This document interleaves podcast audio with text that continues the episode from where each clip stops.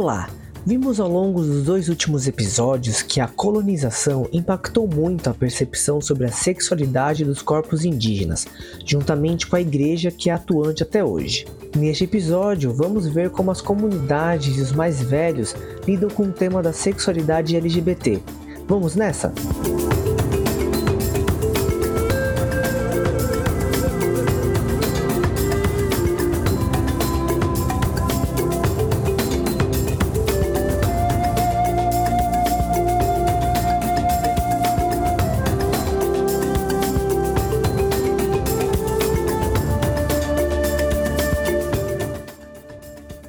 Para entender melhor como é essa relação dos indígenas e LGBTs com a aldeia, eu fui até São Vicente, no litoral de São Paulo, conhecer a aldeia Paranapuã, da etnia Guarani. Você deve lembrar o nome dela dos outros episódios, é onde moram Rogério e Wellington, que compartilharam suas histórias neste podcast. Rogério contou como é a relação com os mais velhos sobre o tema.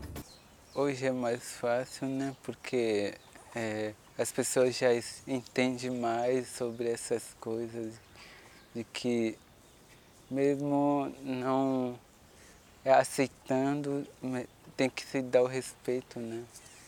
É, e isso é importante, a gente, é, a gente coloca em pauta também nos encontros de jovens guaranis e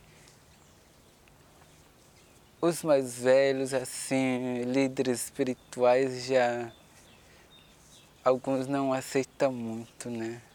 Essas coisas. É, eu não sei como é a mente deles, né? É meio diferente, então tem esse probleminha também, né? Mas é, atualmente estamos mais é, aceito assim nas aldeias. Wellington conta que dentro da aldeia não foi tão fácil ser aceito. Ele sentiu mais preconceito dentro do que fora. Ele ainda faz um paralelo entre os dois. Vamos ouvir. Agora dentro foi meio foi meio que difícil para mim. Eu acho que foi foi mais difícil e esse processo que eu tive de, de bissexualidade que eu tinha na época, né? é, foi dentro da aldeia mesmo. Eu acho que é por causa disso, que era mais pessoas tipo em cima de mim, querendo me mudar e querendo me levar para o caminho certo, né? Então foi mais difícil dentro da aldeia. Acho que tinha mais preconceito do que fora. É porque fora também eu, as pessoas que eu já conhecia, tipo, eu acho que eles têm mais uma mente mais aberta, né? Eu conversei com Suelen, uma das lideranças da aldeia, e ela comentou que ter jovens LGBTs dentro da comunidade não interfere na cultura o LGBT em questão acho que não interfere na, na cultura, na língua, né? E também nas tradições que há dentro das aldeias, né?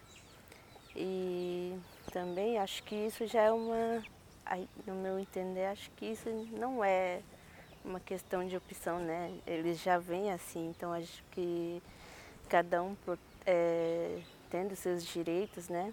Tendo a, o, o seu respeito, né? Acho que garantiria uma qualidade de vida melhor, né?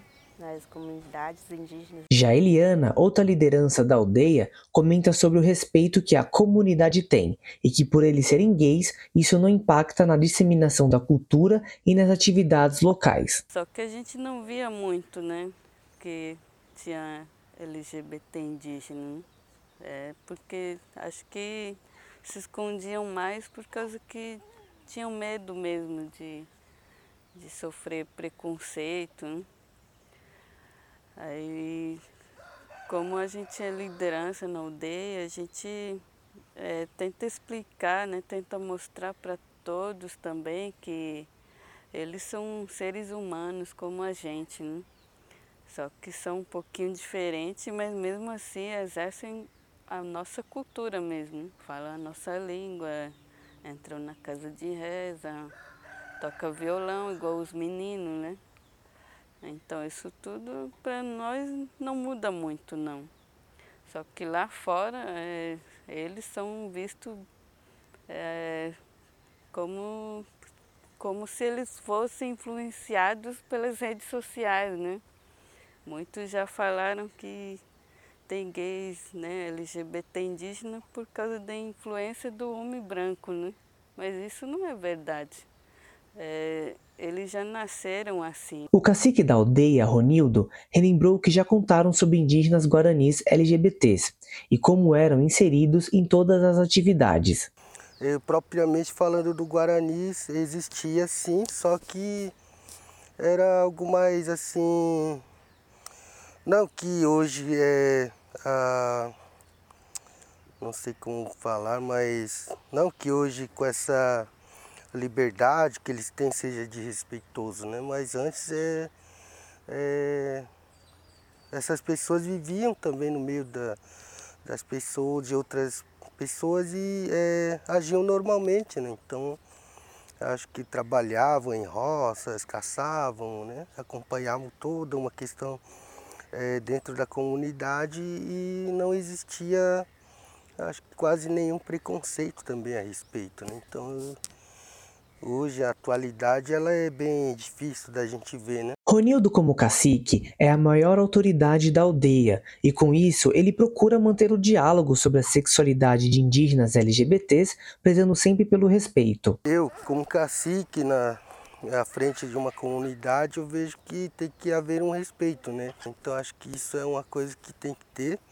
Quando um cacique assume uma comunidade que tem várias pessoas, né? É, tem famílias que são várias, né? Então é como uma sociedade mais não indígena também, né?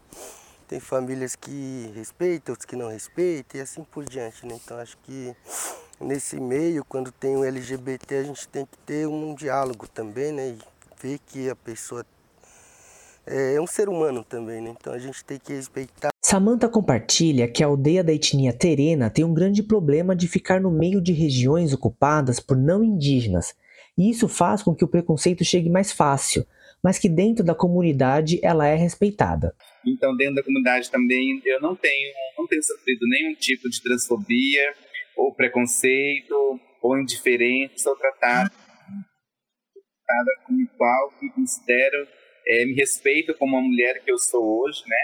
E eles não, não, não sofrem nenhum tipo de ataque, nenhuma discriminação, nenhum preconceito, nem homofobia. Muito pelo contrário, eu venho contribuindo muito com projetos sociais, é, desenvolvendo junto com a comunidade. A relação com os mais velhos sobre o tema, Samantha diz que eles têm empatia com a dor do próximo.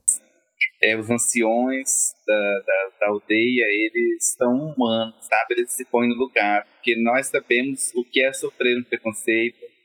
Nós, mais do que ninguém, sabemos o que é ser discriminado. Então, por isso, nós se abraçamos, nós nos unimos, nós nos damos as mãos para que a gente possa estar sempre caminhando junto. Danilo compartilha que a comunidade dele foi uma das primeiras colonizadas e que isso afetou a cultura de seu povo e com a sexualidade não foi diferente. Há várias, tipo, há várias reproduções de violências dentro das comunidades que também existem na sociedade não, é, não indígena, mas que eu entendo que, que surgem a partir do, desse processo, né, dessa imposição é, da cultura não indígena dentro do, dentro do nosso povo, né? Danilo ainda comenta que é muito relativa a forma como os mais velhos enxergam esse tema dentro da comunidade. Dentro da minha comunidade eu acho que é muito relativo, assim, porque tem pessoas que são super é, acolhedoras, não tem nada relacionado a isso, mas tem outras pessoas que já, não, sabe, peraí, não é desse jeito. Nyocharo não tem uma história feliz com o fato de se assumir bissexual perante sua comunidade. Ao discutir o tema nacionalmente, ao invés de internamente, ele quase foi expulso da aldeia. Que dado o momento desse processo, eu teve um movimento que tentou me tirar da comunidade porque eu estava falando sobre o assunto a nível nacional e essas coisas não se conversavam.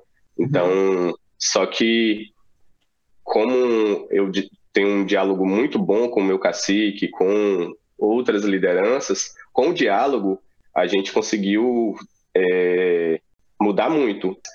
Então, uhum. assim, há seis anos atrás, quase sete anos atrás, não se podia praticamente falar. Hoje a gente fala.